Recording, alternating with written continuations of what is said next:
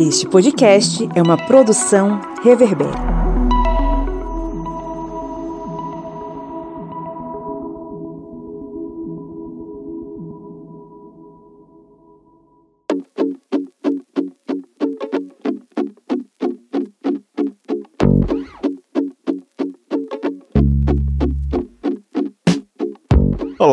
Ouvintes, bem-vindos mais uma vez ao seu podcast sobre as ciências humanas, o podcast do historiante, sempre aqui com uma novidade para conversar com vocês, trazendo temas da história, da sociologia, da filosofia, da literatura, enfim, são vários assuntos aqui tratados no programa da terça-feira, que é a Minipédia, o seu programete, o seu podcast expresso com conhecimento em 30 minutos para que você possa refletir, analisar, compreender, aumentar o tamanho da sua massa cinzenta com mais conteúdo bacana. Eu sou o professor Pablo Magalhães e comigo aqui eu tenho meus dois colegas das terças-feiras, o senhor Kleber Roberto. E aí, pessoal, beleza? E a senhora Joyce Oliveira. E aí, gente, como estamos? Hoje é dia de a gente bater um papo distópico, futurístico, literário. Hoje é dia de que, dona Joyce? Fala aí pra gente. Hoje é dia, né, de fazer digressões teóricas sobre se o nazismo tivesse ganhado. Hoje é dia de minipédia. Isso aí. E se o nazismo tivesse ganhado a guerra? seu Kleber? Se o nazismo tivesse ganhado a guerra, seria um rolo muito grande, principalmente aqui para América, viu, gente? A gente não iria fugir do desastre mundial que iria ocorrer com a vitória da Alemanha na Segunda Guerra Mundial. Não tem Atlântico que separe, viu? Não tem Atlântico que separe a destruição. É isso aí, mas não dei muito, muito spoiler do que vem pela frente, porque a gente vai para os recadinhos antes.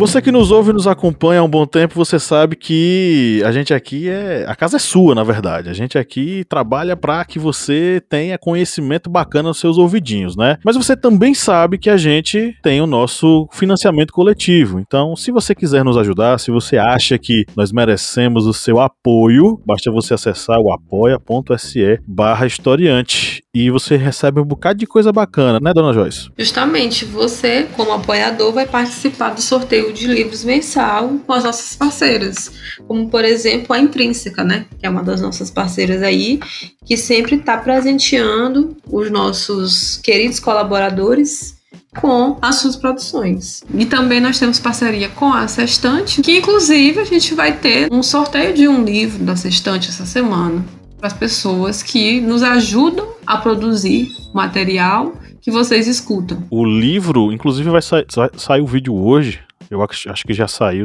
Essa minipédia sair à tarde, o vídeo deve ter saído pela manhã. Márcio Fabiano fez um videozinho fazendo uma resenha sobre o livro do Jamil Chad, da Ruth Manus. 10 histórias para tentar entender o mundo. Felicidade, corrupção, saúde, violência, meio ambiente, desigualdades, amor, racismo e tantos outros temas que assombram um planeta em transformação. Um livro fantástico, bem bacana, escrito através de cartas. É uma relação epistolar, mas essas cartas são virtuais. Foram e-mails que eles trocaram durante um tempo eles escreveram um livro dessa forma. Então, você pode ganhar esse livro se você se tornar nosso apoiador e custa caro pra caramba, né, Joyce? Oh, muito caro. Gente, só apenas quatro reais por mês você vai estar ajudando a gente do historiante também vai estar se ajudando, viu? É recíproco. É uma, é uma relação recíproca. O link está na descrição do episódio. Clique aí enquanto nos ouve. E a gente, ó, a gente é tão legal, tão bacana, que a gente até faz conteúdo de graça para o seu celular, para o seu, pra, em formato de aplicativo, né, Kleber? Isso mesmo. Você vai fazer o download gratuitamente, viu? 0800. É mais barato que porque eu acho que não tem mais nada que seja barato hoje em dia no Brasil, né? Que a gente vai no mercado e gasta 100 reais com, com nada. Mas gratuitamente você vai fazer o download do aplicativo Historiante na sua Play Store. Por enquanto, somente para celulares com o sistema operacional Android. E você vai fazer o download dele e vai ter acesso a vários materiais para agregar conhecimento para você. Temos os cards de resumo, aulas em áudio, simulados enfim, você vai ter conhecimento na palma da mão e isso 0800 gratuitamente. Vá lá na sua Play Store e faça o download do aplicativo Historiante. Coisa rápida, vai gastar só a internet dele, né? Porque não vai pagar nada para acessar esse conteúdo gratuito que a gente faz com tanto carinho para você. Agora vamos para nossa pauta.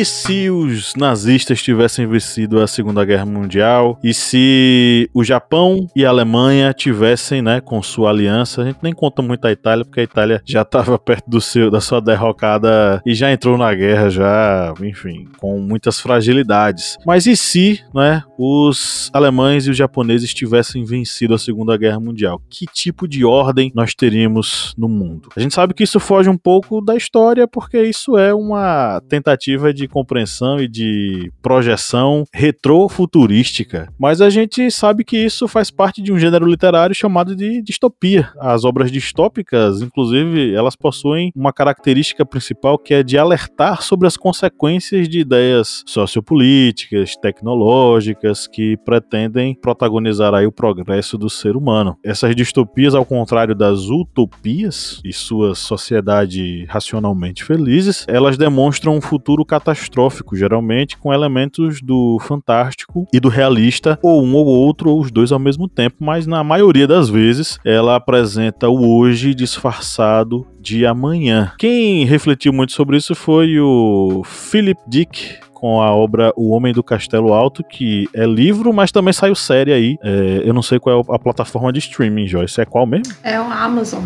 Amazon Prime Video. Ah, Amazon Prime. A obra dele é ambientada num período pós Segunda Guerra Mundial, naquilo que a gente pode, poderia considerar como a Guerra Fria, e os países do eixo, a Alemanha e o Japão, principalmente, venceram a guerra e expandiram seus domínios territoriais pelo mundo todo. E aí eles vão ditar regras, vão modificar fronteiras e principalmente eles vão modificar a realidade prática graças à ideologia que vai ser posta em prática. De um lado a ideologia nazista, do outro lado, as relações sociais estabelecidas através da ótica, da dinâmica nipônica. A partir dessa perspectiva ideológica, a história vai ser moldada, vai ser construída, demonstrando aí como seria o mundo caso a Alemanha nazista conquistasse o seu objetivo principal, né? o controle social e o expansionismo territorial, determinando no mundo inteiro as atividades políticas e financeiras e mesmo as culturais e educacionais. Em conjunto com eles, aí o Japão vai aparecer com as questões religiosas, as questões culturais também, né, que também vão ser exploradas no livro e na série também, concomitantemente, e eles vão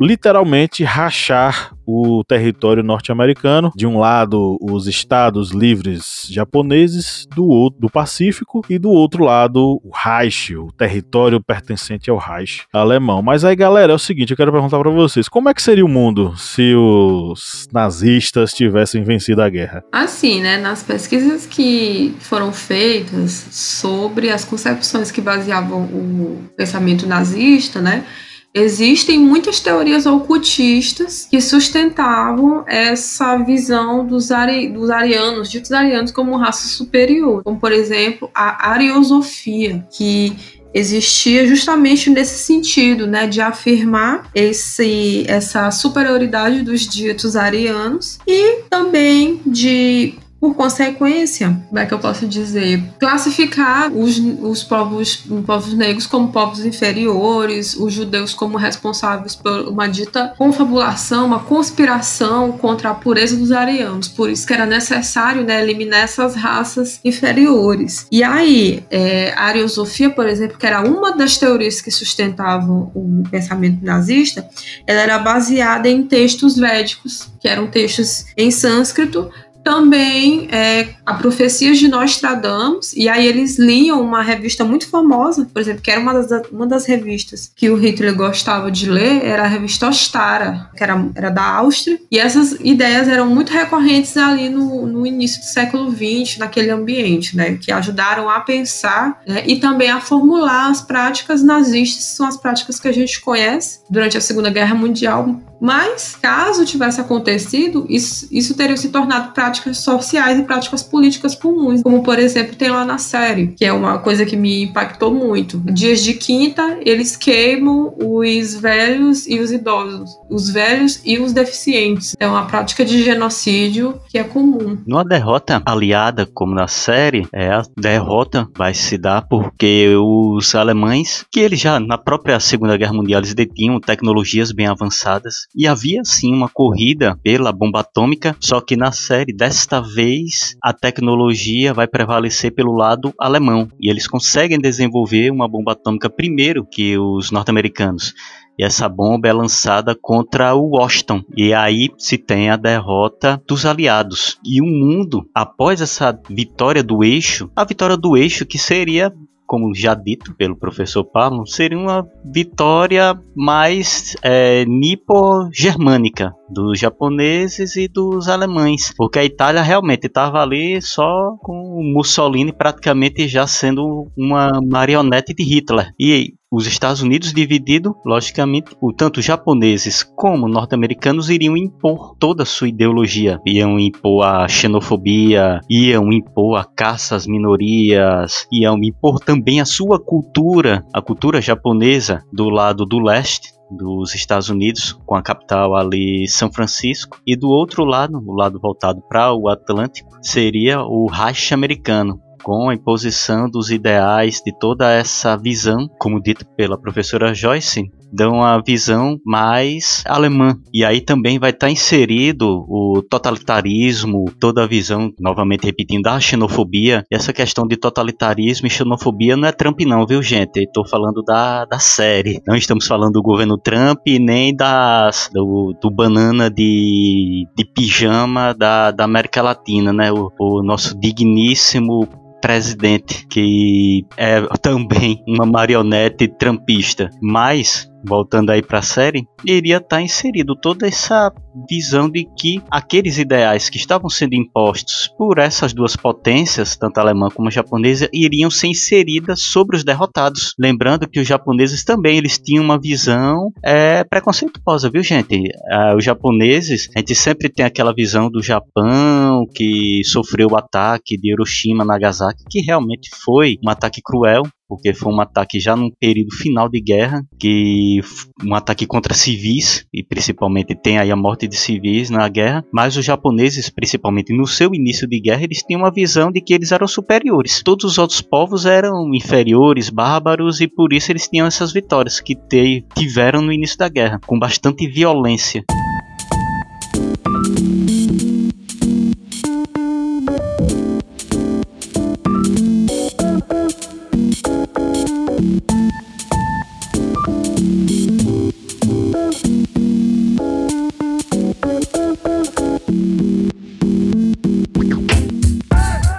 Interessante é, é notar que se os alemães e os japoneses tivessem vencido a guerra, a gente poderia ter uma espécie de guerra fria, é, só que com esses dois protagonistas. Que a gente vai ver, mesmo na série, logo no iníciozinho, que já vai começar a ter certas rusgas ali entre é, os representantes do Império Japonês e os representantes do Império Alemão. E a gente aí vai ter certa, certa tensão entre esses dois que venceram, dividiram seus territórios, mas que não se bicavam porque cada um queria crescer o máximo possível, né, é, sobre o, a realidade do outro. É interessante notar que quando a gente vai ter essa história escrita pelo Philip Dick, ele vai escrever ali por volta da década de 50, 60, o livro, ele vai publicar na década de 60, existe toda uma realidade, um contexto, né? E é interessante que a gente reflita também sobre isso. A pessoa que escreve o livro, que escreve essa história, também é filha do seu tempo. E aí a gente vai ter um momento onde as obras de ficção científica elas vão, vão entrar no auge, né? Com a questão das invenções tecnológicas, e isso suscitando no imaginário popular toda aquela questão, aquelas incertezas daquele momento, né, com tantos aviões de ponta sendo lançados, jatos, espaçonaves, foguetes. É um momento também que tem um, nesse imaginário rondando certo medo, né, devido à questão da bomba atômica, que selou a Segunda Guerra Mundial, o final da Segunda Guerra Mundial. Então as obras, elas, desse momento, elas se debruçam sobre temas como explorações intergalácticas, do fim do mundo, mundo, questões apocalípticas. E vem o Dick, né, o Philip Dick, escrever a sua, a sua história, né, do Homem do Castelo Alto. É, só que ele escreve de uma forma diferente. Ao invés de falar de um futuro não muito distante, mas mesmo assim distante, numa realidade totalitária, fazendo uma crítica sobre o presente, ele na verdade faz o caminho inverso. Ele vai para o passado. Ele reconstrói o passado e o presente que ele está narrando, né, ele nem narra o futuro, ele narra o presente. É um presente onde as coisas estão sendo construídas. A dominação nazista está sendo construída, a dominação japonesa está sendo construída. É muito por isso que a distopia que a gente coloca, né, o livro dele como distopia. A distopia dele é diferente. E um dado interessante que eu acabei descobrindo, o, ele escrevia sob efeito de fortes psicotrópicos. As ideias que ele escrevia eram fruto de viagens é, proporcionadas por anfetaminas que lhe causavam aí essa viagem psicodélica para o futuro, para o presente, para o passado, enfim. E a partir daí a gente vai ter o nascimento dessa obra que fala um pouquinho sobre como seria o mundo se os nazistas, os japoneses tivessem vencido a guerra. São vários personagens que vão aparecer, né, que vão meio que representar um pouco sobre essa coisa, enfim. E a gente tem também na obra a, essa coisa na série também representada, essa coisa da resistência, e a resistência sendo representada e alimentada pelo Homem do Castelo Alto. Quem é o Homem do Castelo Alto? É um cara que produz filmes que mostram um futuro alternativo, aonde, ao invés dos alemães tivessem vencido, ao invés dos japoneses tivessem vencido a guerra, na verdade, os aliados tivessem vencido.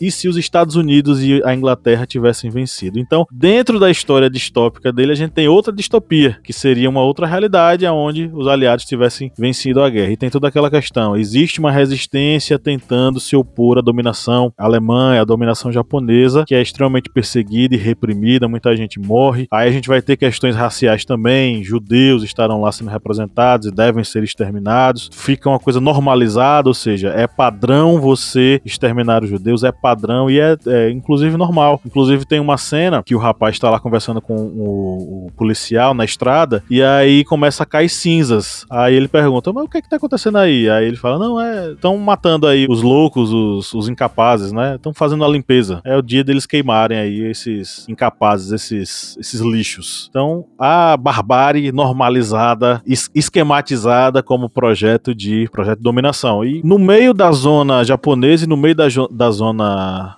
norte-americana, a gente tem uma zona neutra, que é onde as pessoas meio que vivem com certa liberdade. E interessante, a Bíblia é proibida, ou pelo menos não é aceita, não é permitida, nem no lado japonês, nem no lado alemão. Cada um tem uma, uma ideologia forte que predomina e a Bíblia é meio que escorraçada ou excluída desse processo. Não sei, talvez nessa perspectiva aí de que os alemães não, não, não seriam propriamente católicos, cristãos e do, do outro lado, japoneses, necessariamente, diretamente, eles não eram cristãos. Então eles perseguir, fazer essa perseguição. Mas não tinha queima de livros. A, a, representação feita não tem queima de livros, perseguição às outras ideologias. É uma representação meio que real de como seria mesmo a dominação alemã se eles tivessem vencido aí a Segunda Guerra. Não, não tem mesmo, porque na, na perspectiva né, dos ocultismos que baseavam as ideias do, do nazismo, eles muitas é, sociedades defendiam, como por exemplo a, a Liga Pan-Germânica, que era uma das, dessas associações onde se discutiam essas ideias, a volta ao mundo pagão, né? defendia esse esse passado pagão dos arianos que tinha sido muito vitorioso. E aí, nesse sentido, é porque eu acredito, por isso que lá na, na, na, série não tem, né, no lado dos nazistas, a presença da Bíblia, porque eles, por exemplo, falavam sobre a leitura das runas. Então, muitos, muitos, muitos homens que teorizaram sobre isso, que não foram poucos, por exemplo, tem, a gente pode citar o caso do Himmler, né, que ele era uma das pessoas que acabou sendo uma, uma das referências lá pro pro Hitler, ele era uma dessas pessoas que defendiam essas ideias, né? E aí eu gosto de, de pensar essa obra do, do Dick, até já indiquei para os alunos, que é uma forma de sinestesia, você está vendo, porque parece que quando a gente fala teoricamente é algo muito distante. E é por isso que tem certos sujeitos que se assenhoram dessas ideias, que são os famosos neonazistas. E aí quando você vê isso, é, a beleza da violência na série, né, como por exemplo a queima do, dos que são considerados inúteis, ou qualquer coisa que esteja fora do que é considerado a ordem, né, ela tem que ser banida com o uso da violência, é que as pessoas conseguem ver de uma maneira mais mais clara, né?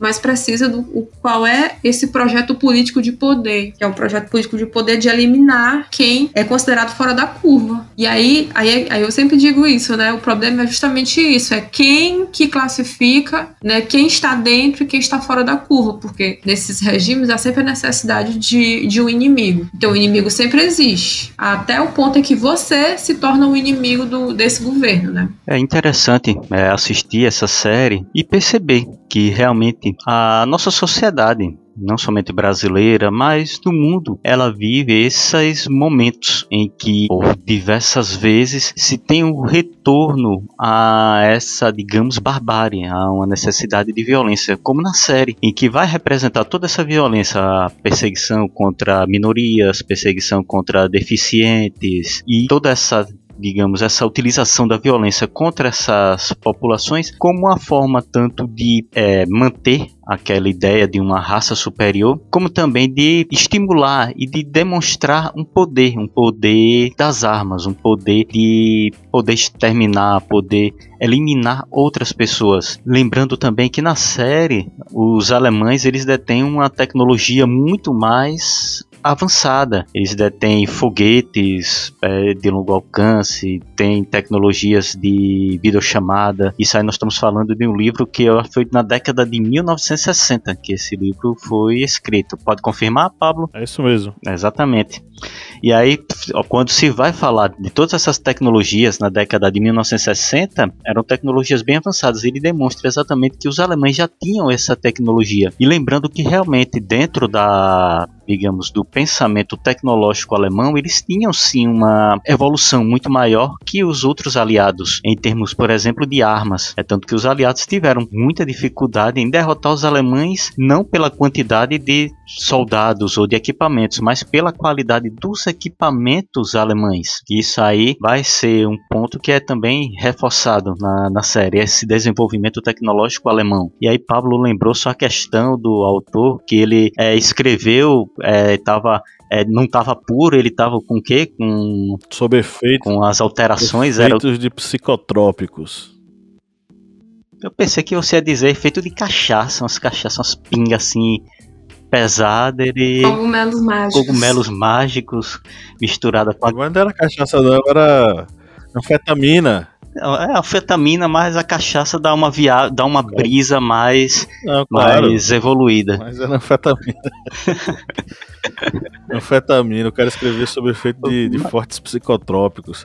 Rapaz, ao mesmo tempo que tem essa tecnologia, Kleber, e se mostra que eles são avançados, é, é bem realista. É, é, realmente. Não tem carro voando, não tem nada. É realista, é uma coisa direta. Ó. Se eles dominassem, como seria? É, seria um regime de exceção? Seria. Tá lá o regime de exceção. Os nazistas e os, e os japoneses também, apesar de alguns personagens dizerem, ah, os japoneses são bonzinhos. Mas eles impõem um controle. Eles não querem pensamentos divergentes. Eles perseguem os filmes que são produzidos lá pelo Homem do Castelo Mais Alto, o Homem do Castelo Alto, porque eles produzem, ele produz filmes que mostram uma outra realidade sem nazistas e sem os japoneses. E eles não querem isso. Então eles é um controle rígido, de punho de ferro, é um controle totalitário. Você vai ter lá os funcionários nazistas praticando muito a tortura, a execução. Então você vai ter todas as, as, as ferramentas que foram usadas durante a Segunda Guerra Mundial aplicadas lá. Claro que tem toda aquela coisa, ah, o sonho da liberdade norte-americano. Tem, perso tem personagens que dizem, ah, eu sei que meu pai conta que antes da guerra nós éramos livres. Aí tem toda aquela coisa, né? O, o, os Estados Unidos como o país da liberdade e os norte-americanos como o, e os nazistas e japoneses acabaram com a nossa liberdade. Sendo que é uma dominação. A dominação norte-americana depois da Segunda Guerra Mundial foi uma dominação é, aonde a liberdade, tudo bem, poderia ser dos norte-americanos, mas os países latinos, os países da Ásia, da, do Oriente Médio, todos eles sofreram com muita opressão e imperialismo norte-americano. Então seria o imperialismo alemão, o imperialismo japonês. Aí tem uma fala que, só para contextualizar isso, que é de um personagem chamado Shildan. Ele é um norte-americano que tá conformado com a dominação e a única queixa dele é de ele não ser um nazista, não ser um alemão também. Ele fala o seguinte: o que os nazistas têm e que nós não temos é nobreza. Podemos admirá-los pelo seu amor ao trabalho ou por sua eficiência, mas é o sonho o grande motivador. Os voos espaciais à Lua, depois a Marte, ó, os nazistas já tinham ido à Lua, já tinham ido a Marte. O desejo mais antigo da humanidade, no nossa maior esperança de glória. Agora os japoneses, por outro lado, conheço-os muito bem. Afinal, faço negócios com eles praticamente todos os dias. São, vamos encarar os fatos, orientais, amarelos. Nós, brancos, temos de nos curvar diante deles porque eles têm o poder nas mãos, mas nós estamos vendo a Alemanha. Estamos vendo o que pode ser feito nas regiões conquistadas pelos brancos e é muito eficiente. Numa fala só tem supremacia branca, a ideia eugenista, né? Que aí eles chamam os orientais de amarelos, e a questão do avanço tecnológico é, nazista. Todas as conquistas que os norte-americanos tiveram e os russos tiveram, mais uma uma cerejinha a mais, que foi a chegada em Marte, né?